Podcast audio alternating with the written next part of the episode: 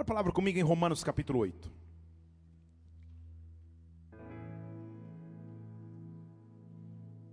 Romanos capítulo 8. Senhor, calma aí. Romanos capítulo 8.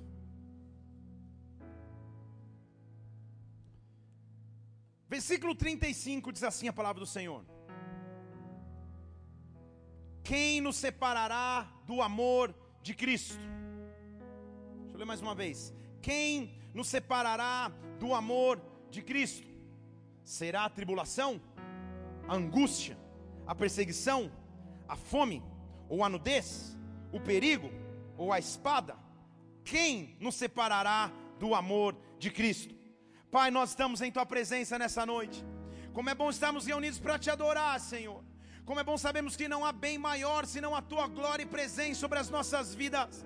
Meu Deus, o que eu te peço agora é, em o nome do Senhor Jesus Cristo, vem nos visitar de forma sobrenatural, vem nos presidir aqui nesta casa, vem nos invadir com a tua glória, vem nos envolver com a tua presença. Cala, oh meu Deus, a nossa carne e alma, acaba com o vazio e com as dúvidas em nosso interior e preenche-nos com a tua presença, preenche-nos com a tua presença, preenche-nos com a tua unção, Espírito de Deus, vem sobre nós aqui. Se possível for, levante uma de suas mãos aos céus, nos toca de forma forma sobrenatural, nos dá uma experiência profunda, Senhor. Esse não deve ser um culto como qualquer outro, só mais um ajuntamento, uma reunião de pessoas, mas tem que ser uma experiência viva, eficaz e transformadora. Por isso que o teu reino vem agora aqui na terra como no céu, nos dá a realidade celestial. Nós te pedimos em o nome do Senhor Jesus. Amém e amém. Aplauda o Senhor porque ele é vivo e é real. Oh, aleluia. Interessante notar a inocência das crianças e como é bom convivemos com elas.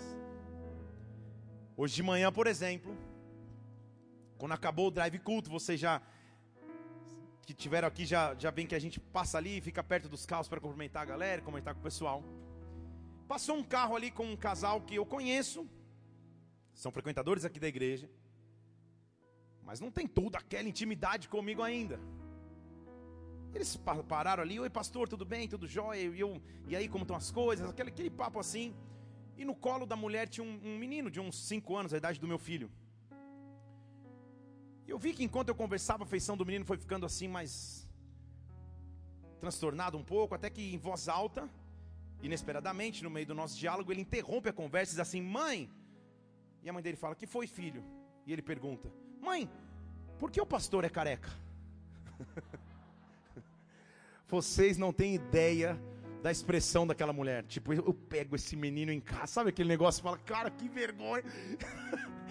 Ela ficou assim, tipo, inesperada. E eu falei assim: então, essa é uma pergunta que eu também me faço, mas eu não tenho a resposta. Mas você está com medo? Ele fez assim. Falei, fica tranquilo, tá tudo certo. Cara, um, careca mascarado com a, com a testa brilhando do sol, é óbvio que eu também ficaria com medo.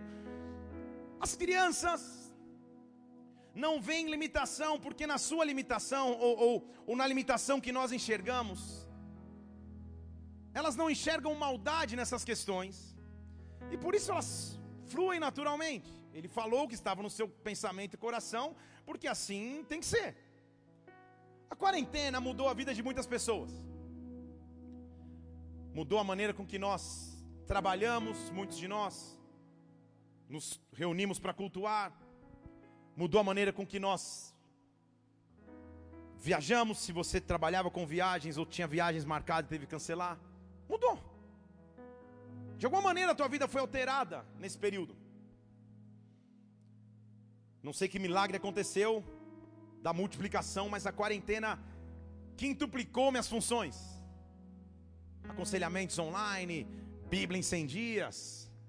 Escrevi na quarentena um livro Sangue de Jesus, hein? Hã? Se chama Não Existe Impossível. Amanhã ele já está entrando na gráfica e até domingo que vem acho que ele já está aqui na igreja. Deus é fiel, né? Fazendo um parênteses aqui, quando eu terminei de escrever, é o meu terceiro livro. Quando eu terminei de escrever, eu fiquei uma meia hora chorando. A Mila entrou no, no, no, no, escritório onde estava digitando, escrevendo. Falou: O que aconteceu? Eu falei: Sei lá, tipo, sabe quando nasce um filho, maternidade? De verdade, esse livro vai te marcar, tá? É, domingo que vem ele já deve estar aí, mas não é sobre isso que eu quero dizer. Reuniões via Zoom, cuidando da regional, conversando com os pastores das igrejas, reuniões com os proprietários de prédio das nossas igrejas locadas na região, que eu tenho que, que passa pela, pela minha solução, ou pela minha, pela minha decisão, a mudança, etc. Aquelas reuniões do dia a dia. E interessante que as crianças não se preocupam muito com isso. Porque grande parte disso, disso que eu estou dizendo foi feito de um home office, ou seja, de um escritório na minha casa. E há momentos que eu tenho que pegar as coisas, tipo, tomo o café da manhã, Pego as coisas como se fosse para o trabalho e falo: crianças, estou indo para o trabalho. Entro no escritório e fecho a porta, para eles entenderem: eu estou trabalhando. É como se eu não tivesse dito absolutamente nada, porque passa cinco minutos e eu escuto alguém na porta assim: Pai, Mateus, cinco anos, que foi, filho? Papai está trabalhando, não posso atender agora. A resposta dele é desconcertante e ele já aprendeu que essa resposta me quebra. Ele diz: Pai, mas sou eu. Como se dissesse: as, as regras valem para os outros, mas sou eu. Como assim, pai? Você não vai abrir a porta? Que relatório mais importante, que live mais importante, como assim? Eu quero. É, só quem tem filho menino vai entender essa frase. Pai, é hora de morfar.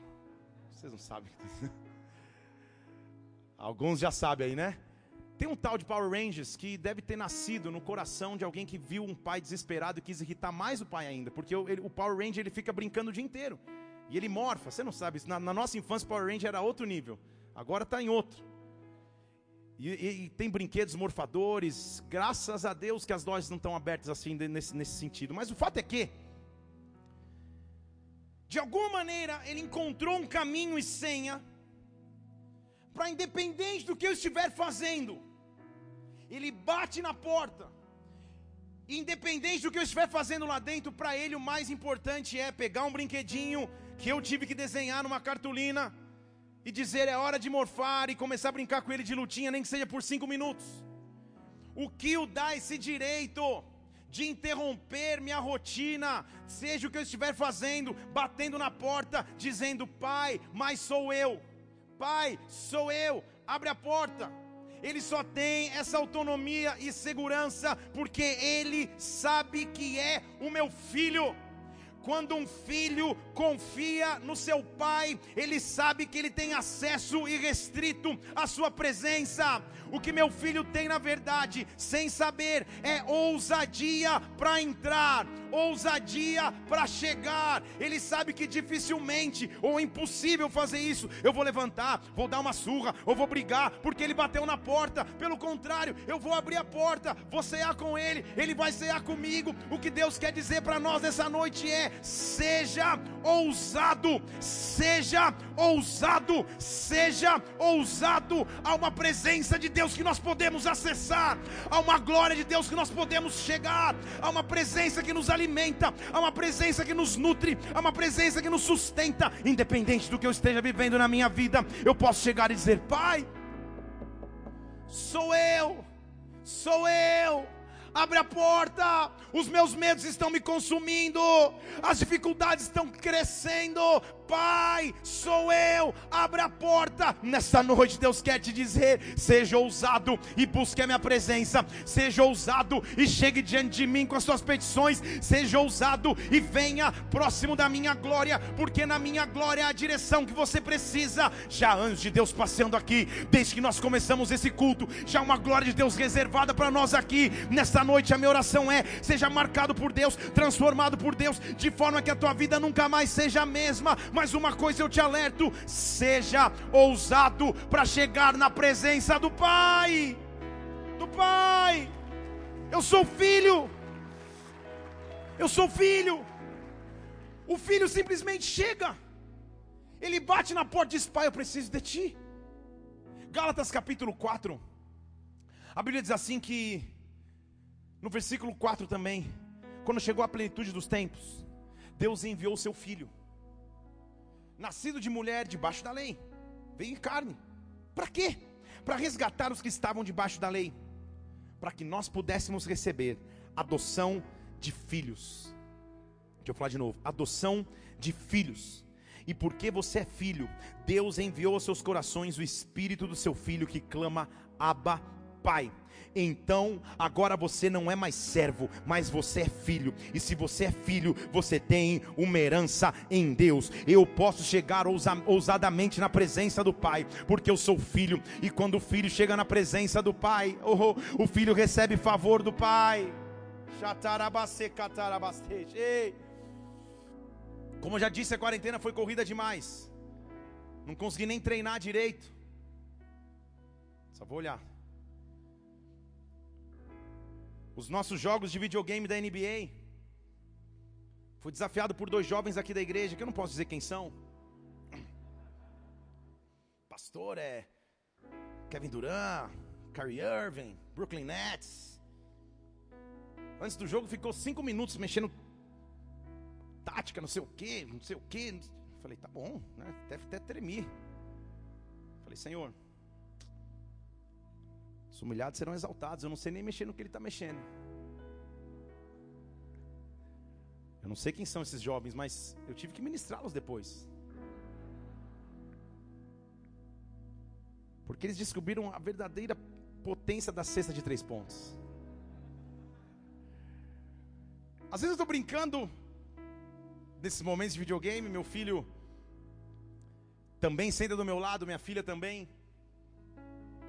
E quem nunca deu um controle desligado na mão de um filho de 5 anos, que atire a primeira pedra. Porque quando o jogo está pegando mesmo, não dá para eu envolvê-lo no jogo e ele virar o player 2. Não dá, filho, agora, agora o negócio está pegando. Então ele pega o controle desligado e. Só que ele já pegou a manha que o controle, o controle funcionando acende uma luzinha. Então ele olha o meu, olha o dele. E fala, pai, alguma coisa está errada. Eu falei, tá bom, filho, perdão. O fato é que todo filho anseia estar na presença do Pai. Todo filho anseia estar nos braços do Pai.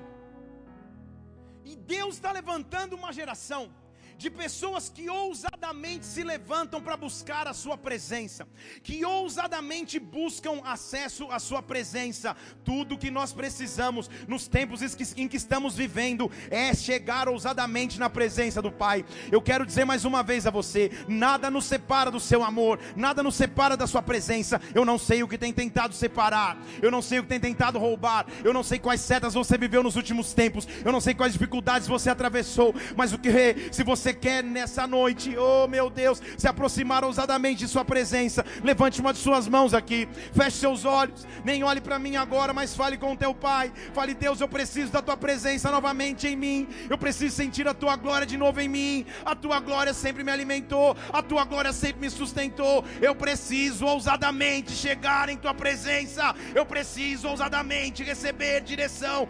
Vem neste lugar, vem sobre a minha vida e me enche me enche, me enche, me enche, me enche da tua glória, Deus. Um iê, um encontro com a presença do Pai. Eu estou dizendo a você, em nossa geração, esse é o período e momento que a humanidade mais precisa da presença de Deus. Sem dúvidas. Em nossa geração, na geração que vivemos, Nunca o globo, o mundo inteiro viveu tamanha crise e dificuldade ao mesmo tempo. Isso não é um prato para desespero, mas é um prato para que a presença de Deus se derrame. Quero falar alguns números para você que já estão defasados.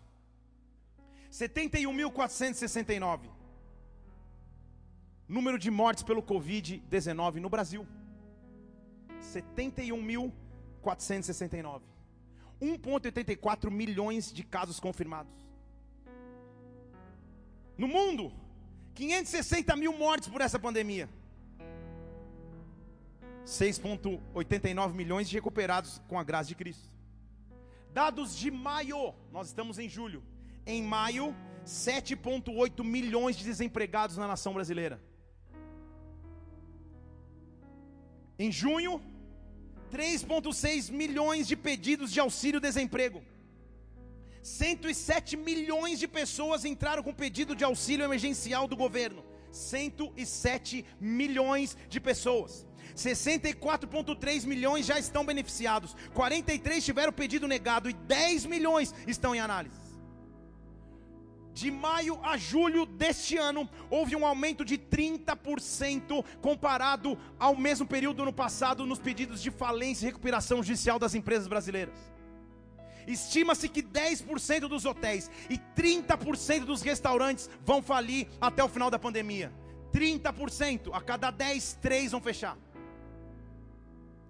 Que cenário é esse, pastor? Cenário de desespero. Filas incansáveis de atendimentos e de procura para atendimentos emocionalmente ou de doenças emocionais, ansiedades, pânicos, depressões. A taxa de divórcios aumentou assustadoramente. Os números de violência doméstica e de abuso nos lares cresceram demais. Estou falando da nossa nação. E a nação que supostamente sempre foi a nação líder, ou a nação pioneira, ou a nação mais poderosa da terra.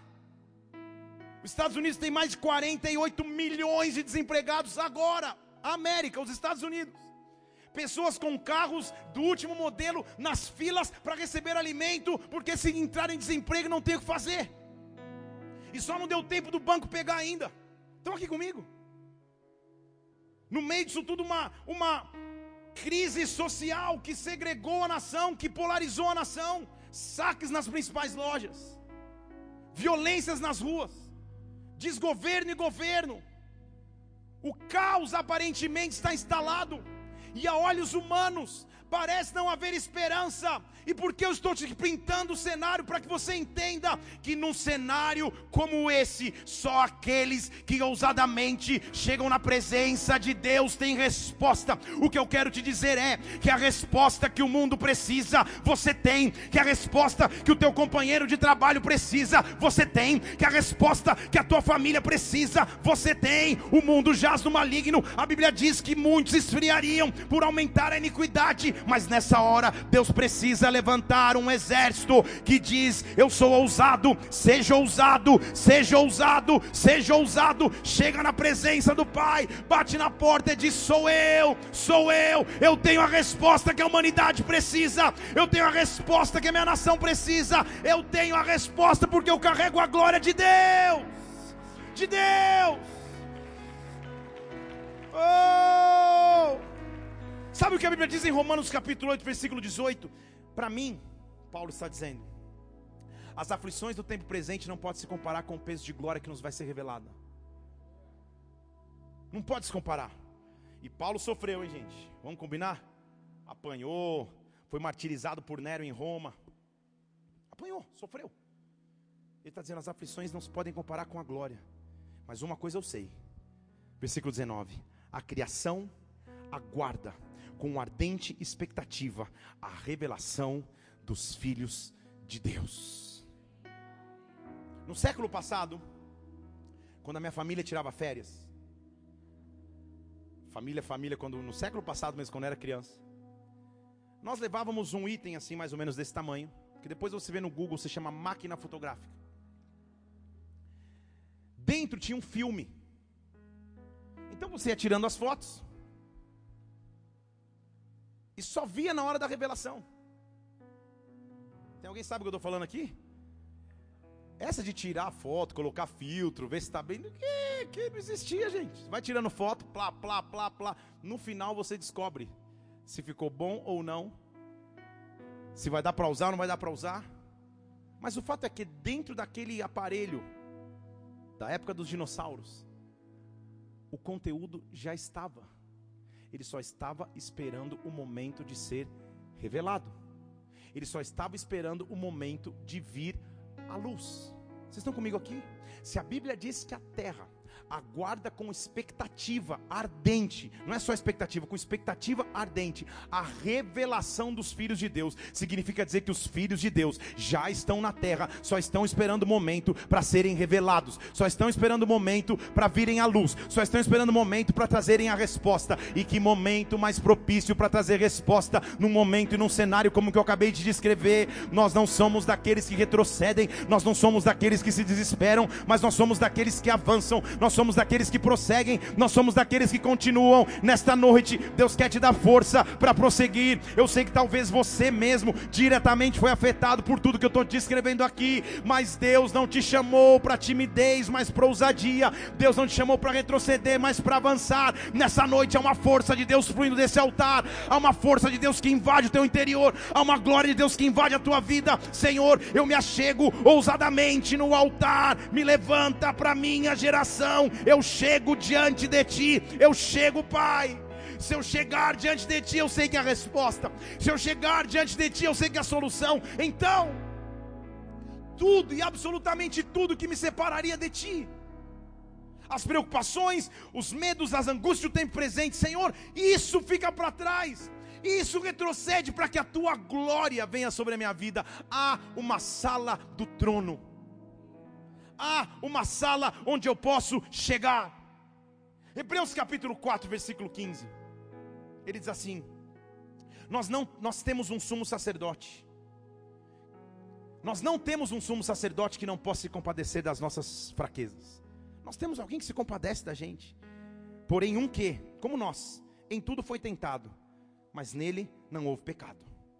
Então, versículo 16: Nos acheguemos, pois, confiadamente ao trono da graça e quando chegarmos lá, recebamos dele misericórdia e achemos graça a fim de sermos socorridos no momento oportuno, para sermos socorridos no momento oportuno. Há um socorro que vem da parte de Deus vindo sobre as nossas vidas. Há uma intervenção da parte de Deus vindo sobre as nossas vidas. Ou eu levo, eu elevo os meus olhos para os montes, não, Salmo 121, de onde me vem o socorro? O meu socorro vem daquele que fez os céus e terra, que não me deixa vacilar, que não me deixa cair. Nessa noite eu quero que você receba esse socorro da parte de Deus, mas chega ousadamente na presença dEle, chega ousadamente na presença do teu Pai. Ele é o teu Pai, você é filho, Ele é teu Pai, você é filha. Chega, como está o teu coração, como você entrou aqui hoje, o que está passando na tua mente agora, ninguém sabe senão você e o próprio Deus. Então, se chega diante do trono dEle, seja ousado, seja ousado, seja ousado, seja ousado.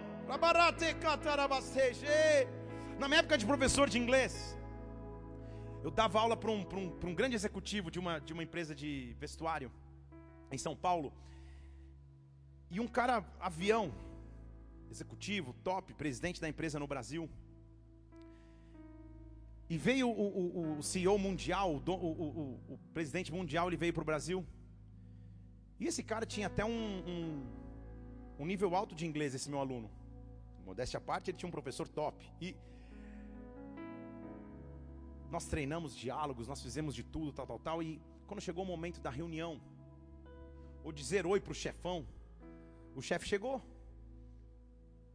Eu vi que eles estavam lá, eu estava ali meio que de stand-by, vendo o que ia acontecer. Eles trocaram, sei lá, um minuto de, de, de conversa. E ele chegou para mim triste. Falei, o que aconteceu? Eu falei, cara,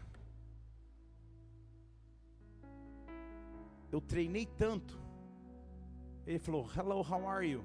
Ele falou, my name is Vinícius. Tipo, cara, eu sei responder isso. Eu sei responder, mas eu fiquei nervoso e intimidado na presença de alguém superior. Estão comigo aqui? Só você que já batalhou para tentar aprender inglês sabe o que eu estou dizendo. Depois você chega em casa e fala: Meu Deus, eu saberia responder aquilo, não é possível. Porque a intimidação nos trava de avançar. Agora, diante do Pai não há intimidação, diante do Pai há segurança, diante do Pai há aceitação, diante do Pai há amor. Quando você bate na porta do Pai, Ele abre as portas para você e diz: Vem, filho, vem, filho, vem do jeito que você estiver, vem, mas venha para o meu trono de graça, venha receber misericórdia, venha receber poder. Deus precisa de pessoas ousadas para que cheguem diante dEle, para que cheguem diante do trono. Há um trono, onde o cordeiro racatarabasteche, há um que está sentado no trono, há um que está sentado no trono de glória, há um que conquistou essa posição, e quando eu chego nesta presença, quando eu tiro as limitações, quando eu tiro os medos, quando eu tiro as dúvidas, e eu chego diante do trono dele, eu chego diante de sua glória, minha vida começa a ser transformada. Esta pregação é um convite para que você volte à presença de Deus, é um convite para que você ouse ousadamente volte à presença dEle.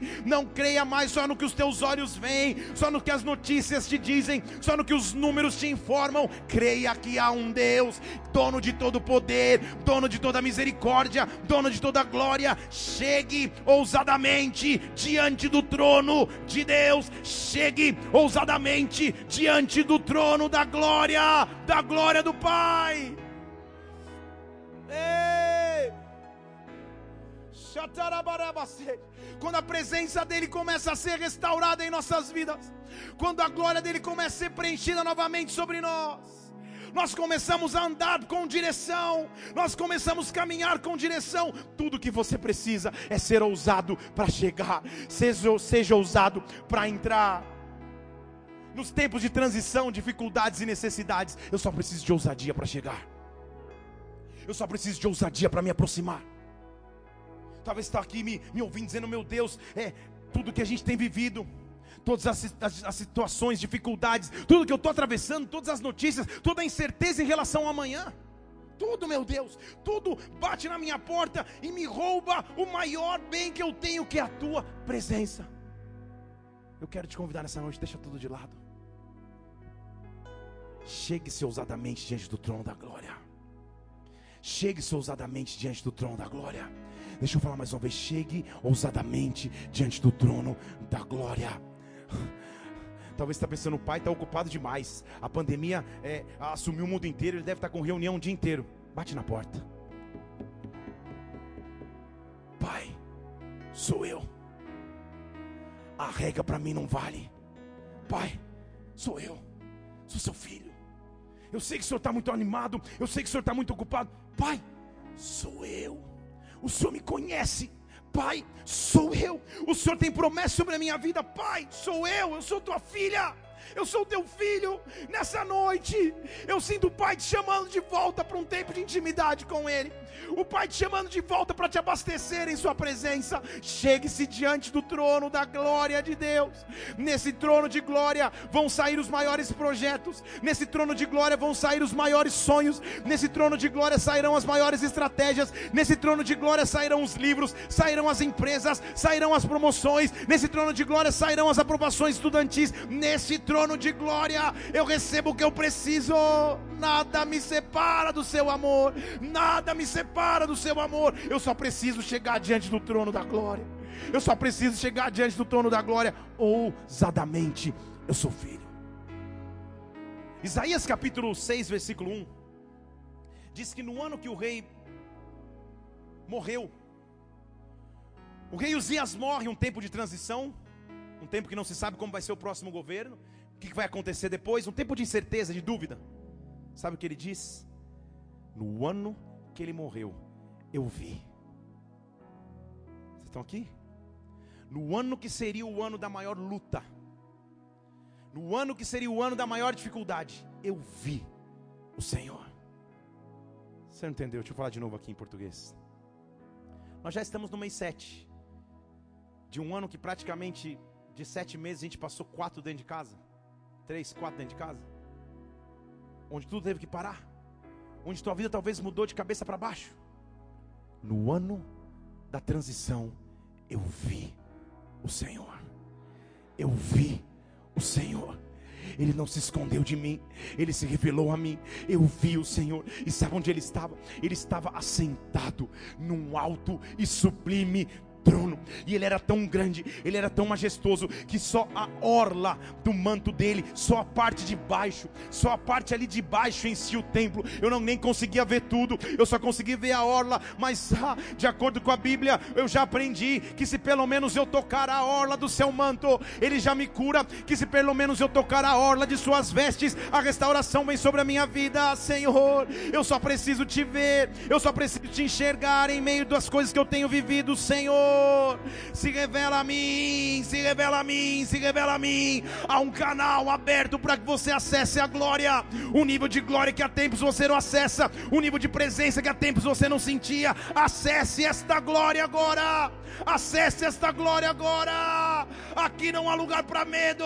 Na presença dele não há lugar para depressão. Na presença dele não há lugar para intimidação. Na presença dele não há lugar para tristeza. Na presença dele há suficiência de paz e alegria. Receba da parte de Deus agora ousadia para entrar. Seja ousado, seja ousado. Ele é teu pai, você é filho. Ele é teu pai, você é filha. Seja ousado. Volte para a presença dele. Volte a mergulhar na glória dele. Oh! Então, sabe qual é o convite da parte de Deus? Apocalipse capítulo 4, versículo 1. Depois dessas coisas, eu olhei e eu vi uma porta aberta no céu. Eu vi uma porta de acesso. Porta é acesso de um ambiente para o outro. E uma voz, aquela que eu já tinha escutado, aquela voz que eu já conhecia, ela só disse para mim: deixa eu, deixa eu caprichar nessa voz. Sobe aqui. Sei lá. Sabe a voz do Cid Moreira ali no Salmo 23, naquele CDzinho antigo? Sobe aqui. Esse é o único convite. Sobe. Sobe, porque se você ficar no nível terra, não vai dar. Sobe, porque se você ficar no nível notícias que você vê todo dia, não vai dar. Sobe, porque se você ficar nas preocupações, não vai dar. Sobe aqui. Sobe aqui, porque aqui onde eu estou, eu vou te mostrar as coisas que devem acontecer. Sobe aqui, porque eu tenho o teu ano de 2020 nas minhas mãos, eu tenho o ano de 2021 nas minhas mãos, eu tenho o ano de 2022 nas minhas mãos. Sobe aqui, não ouse ficar no nível terra, não ouse ficar paralisado. Sobe a minha presença, seja ousado para buscar a minha glória, seja ousado para buscar a minha face, se aproxima da minha presença, porque eu estou à disposição, sobe. A Bíblia diz que não demorou um segundo, versículo 2: imediatamente, não passou 10 segundos, imediatamente eu fui arrebatado em espírito. E olha onde ele chegou. E eis que eu estava diante de um trono posto no céu. Eu posso chegar com ousadia diante do trono. Eu posso chegar com ousadia diante do trono e alguém assentado sob o trono. Perceba que esse alguém não estava em pé, ele estava sentado. Porque as grandes posições de hierarquia nos exércitos, nas empresas, não são das pessoas que estão em pé, são das que estão sentadas nas mesas de comando. Vocês estão aqui? Só pode sentar na cadeira quem conquistou essa cadeira. Você conquistou, e glória a Deus, nós conquistamos. Só pode sentar na cadeira aquele que pagou um preço para sentar naquela cadeira. E naquele trono, ele não está em pé, ele está sentado. E de acordo com a Bíblia que eu e você conhecemos, a Bíblia diz que sentado ele põe o inimigo por escabelo dos seus pés. Já ouviu falar isso? Você fala escabelo dos pés, que coisa mais antigênica. Você, talvez você não está entendendo. Escabelo era o degrau que ficava na base do trono. Então ele está dizendo: Eu vou sentar, e o degrau da base do meu trono aqui é onde está a cabeça do meu inimigo. Pensa na bota do Chico Bento, pensa. Na, pensa. Aqui é o lugar onde eu posiciono o meu inimigo. Você entendeu? Deixa eu falar em português. Sabe o que a Bíblia diz?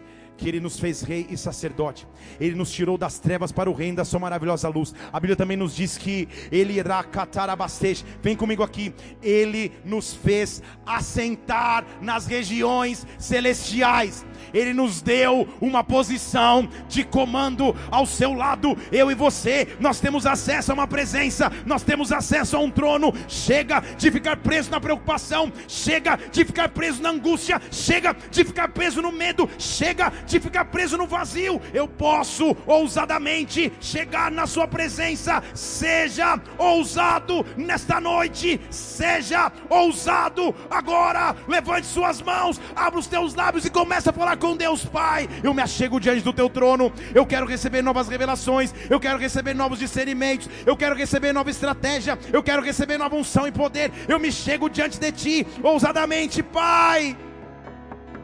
Sou eu. Pai, sou eu, abre a porta, sou eu, sou eu, sou eu, eu sou teu filho. Nada é mais importante para ti, eu sou teu filho, eu sou tua filha, pai.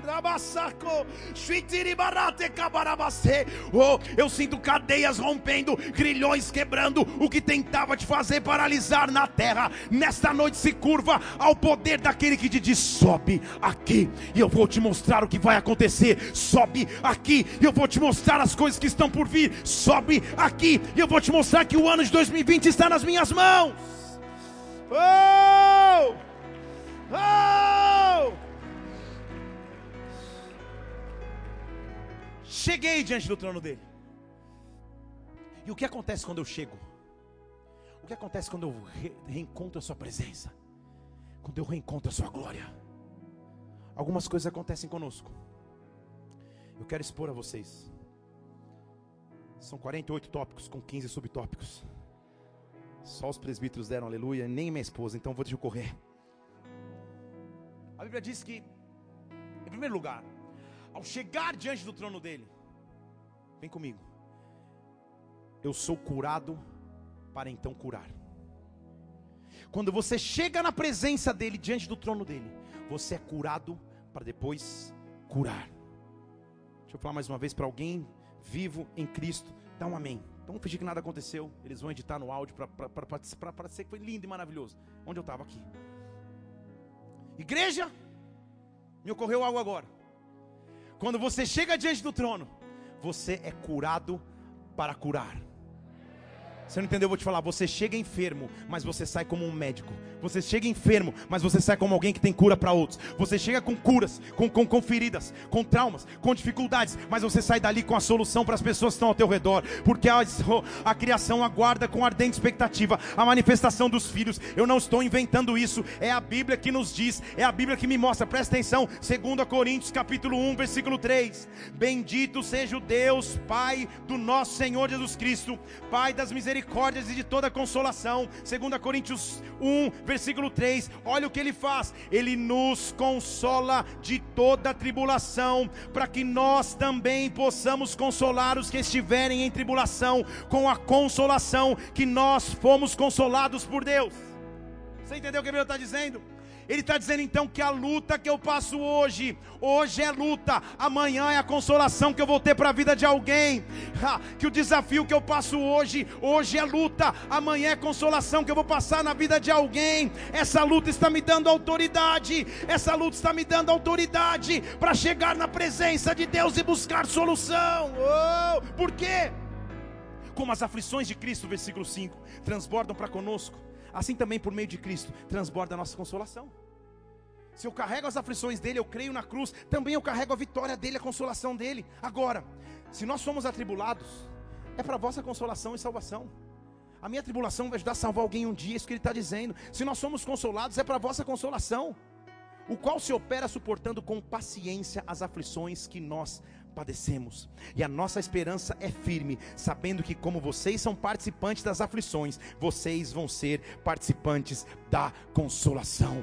Qual é a cura que você precisa? Se aproxima da presença do Pai, se aproxima do trono da graça de Deus. Seja curado pela presença de Deus, seja curado emocionalmente, seja curado fisicamente, seja curado dos teus traumas, seja curado.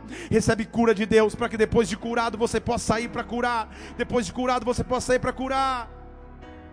Quem chega diante do trono é renovado para depois renovar. Deixa eu falar de novo. É renovado para depois renovar. Nós cantávamos na igreja uma música chamada Renova-me, Senhor Jesus. Hoje eu estou antigo mesmo. Eu não vou nem ameaçar porque o Pedrinho não devia nem existir na face da terra na época dessa. Com certeza. Eu devia ter a tua idade. Eu já tive a tua idade. Só não os teus cabelos. Hum. Renova-me, Senhor. Quando eu chego na presença dele, ele me renova para que aí eu passe a renovar. O apóstolo Paulo, homem que nós conhecemos intrépido, ousado, cheio da glória e da presença de Deus, houve um dia que ele precisou de renovo. Houve um dia que ele precisou entender o que era recomeçar. Renovo é recomeço. É fôlego para começar de novo. É fôlego para dar o passo mais uma vez. Porque a Bíblia ilustra o momento que ele fica cego no caminho, cai uma voz diz: Paulo, por que você me persegue? Sou eu, Jesus Cristo, e aquele diálogo que você conhece. E ele fica paralisado, sem conseguir andar, porque não conseguia enxergar na verdade não conseguia ver, perdeu a direção, perdeu o propósito. O que ele precisava é de um renovo. Em Atos capítulo 9, versículo 17, a Bíblia diz que Ananias entrou na casa onde ele estava, impôs as mãos sobre ele e disse: Saulo, o Senhor que te apareceu no caminho me enviou para que você volte a ver e seja cheio do Espírito Santo, para que você volte a ver e seja cheio do Espírito Santo. E imediatamente caíram dos seus olhos olhos escamas e ele recuperou a vista. O que eu estou dizendo é que se aproximar do trono dele com ousadia faz com que os meus olhos passem a enxergar o que eu não enxergava. Eu passo a ver o que eu não via. Eu começo a enxergar de novo aquilo que eu tinha deixado de ver. Ninguém sem enxergar consegue ter direção, mas quando a glória dele vem sobre mim, ele diz: "Você vai voltar a ver e vai ser cheio do Espírito Santo". Então quando eu chego ousadamente no trono da graça, graça, a presença dEle começa a me invadir, a glória dEle começa a tomar conta de mim. Eu já não sou o Senhor de mim mesmo, eu já não decido sozinho, agora é a glória dEle que me conduz. Há um acesso irrestrito à Sua glória, há um acesso irrestrito à Sua presença. Os teus olhos vão abrir, os teus olhos vão abrir. Eu estou dizendo, os teus olhos vão abrir. Abra os nossos olhos, Senhor. Oh! Quando eu me aproximo do trono da graça dele, quando eu estou perto do trono da graça dele,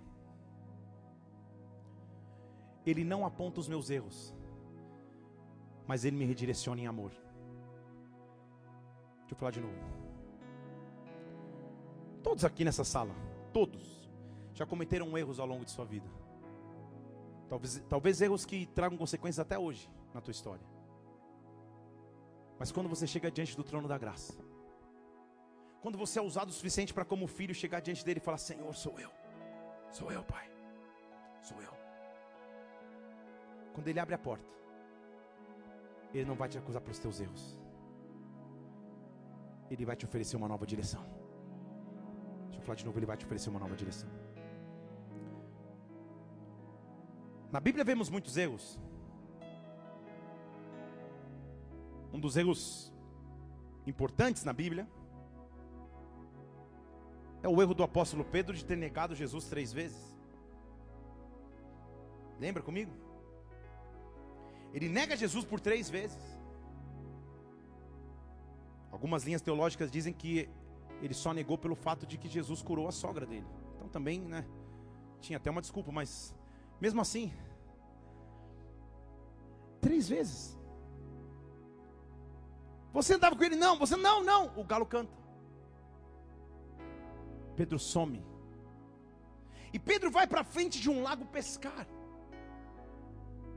Ele havia sido resgatado por Deus para não ser mais pescador natural, mas pescador de homens. Mas diante do erro que ele cometeu, ele mesmo se invalidou e disse: O que me resta é voltar à vida antiga, deixa eu pescar para ver se ainda eu sei. Ao registro que ele pesca a noite inteira, não pega nada. Quando ele chega na praia, Jesus Cristo já está lá com, uma, com, com, com um peixinho na brasa para ele abençoa, ele pesca de novo e volta. Eles estão sentados na praia. O peixinho está ali comendo. Eles estão comendo peixinho. Está tudo certo. E Jesus vira para ele e fala: Simão. E Jesus sempre o chamou e transformou o seu nome para Pedro ou para Cefas. Jesus o chama de Simão. Ele está dizendo: Simão, eu vou te chamar do nome que você tinha quando eu te conheci. Eu vou te chamar do nome que eu tinha quando eu te conheci, porque quando eu te conheci eu transformei tua vida. Eu vou te mostrar que eu ainda sou seu Deus. Simão, você me ama? Sabe quantas vezes ele pergunta isso para Pedro? Três vezes. Deixa eu falar de novo aqui. A resposta é três. A resposta é três. A resposta, igreja, é três. Eu vou perguntar e só aqueles que têm muita revelação vão saber essa resposta. Quantas vezes Pedro negou a Jesus Cristo? Estou impressionado com tamanha revelação. Três vezes. Quantas vezes Jesus Cristo pergunta para Pedro: Pedro, você me ama? Três.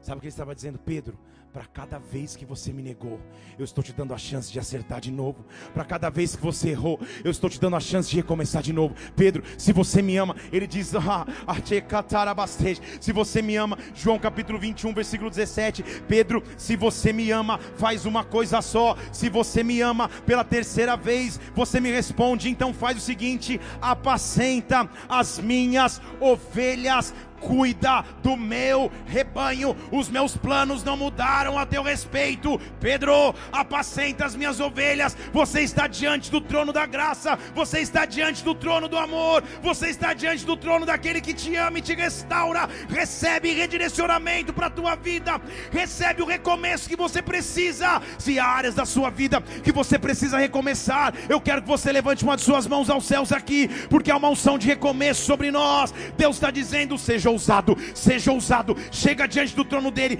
fala com teu pai, seja ousado,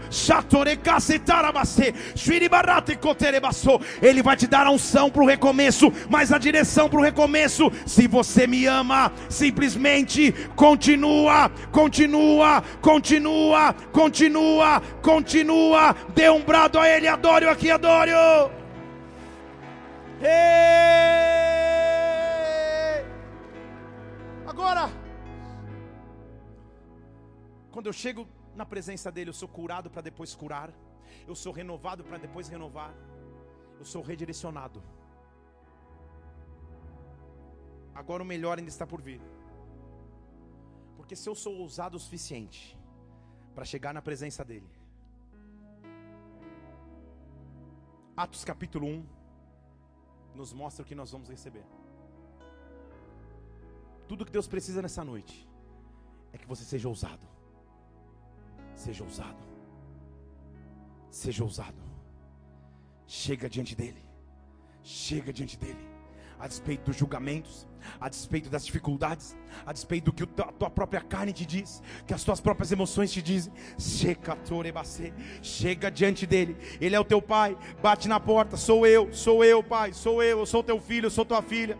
Atos capítulo 1, versículo 8: Recebereis poder, recebereis poder ao descer sobre vós o Espírito Santo.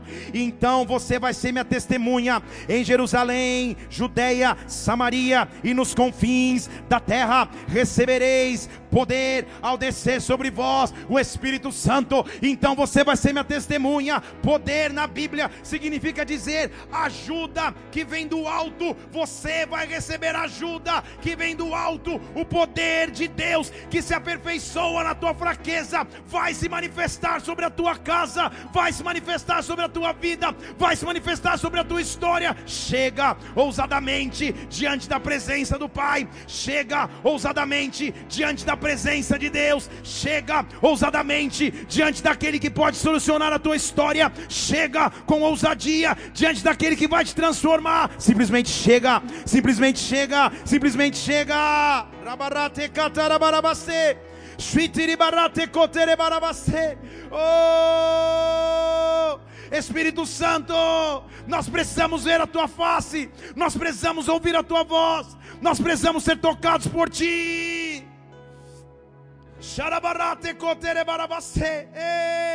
Nessa noite cai a muralha de separação, porque nada nos separa da presença dEle, nada nos separa do amor dEle, nada te separa, meu irmão, nada te separa, minha irmã. Bate na porta e diz: Sou eu, Pai, sou eu. Eu sou tua filha, eu sou teu filho, eu sou ousado, eu ousadamente chego diante de ti. Sabe o que a Bíblia diz?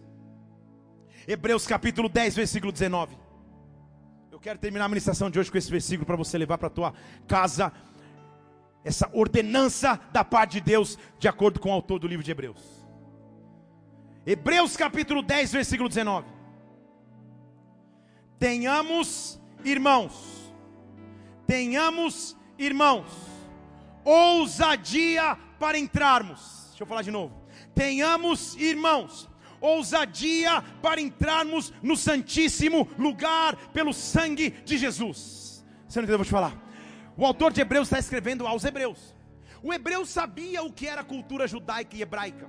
Ele sabia que o santíssimo lugar do tabernáculo era um local que ficava separado por um véu. Lá ficava a arca da aliança, e uma vez ao ano, uma vez ao ano, o sumo sacerdote podia entrar, só ele tinha acesso, uma vez ao ano, num dia chamado de perdão, o dia do Yom Kippur judaico. Ele entrava uma vez ao ano na presença de Deus para oferecer perdão e pedir perdão e expiação pelos pecados do povo. Ninguém tinha acesso a essa sala, ninguém tinha acesso a essa presença. Mas a minha Bíblia tua diz que ao dar um brado na cruz, quando ele dá um brado na cruz, o véu do templo se rasga em dois. E agora, a nossa lei é essa aqui: tenha ousadia para entrar no Santíssimo Lugar, pelo caminho que Ele nos inaugurou, versículo 20: caminho novo e caminho vivo, caminho novo e caminho vivo, através da Sua carne, isto é, agora nós temos um sacerdote sobre a casa de Deus, vamos nos chegar com verdadeiro coração, com certeza de nossa fé, com uma certeza, versículo 23, inabalável, a confissão de nossa esperança, porque fiel, fiel, fiel, fiel, fiel é aquele que prometeu. Onde estão os ousados que vão entrar na presença de Deus nessa noite? Onde estão os ousados que vão entrar na presença do Pai agora? Agora! Agora!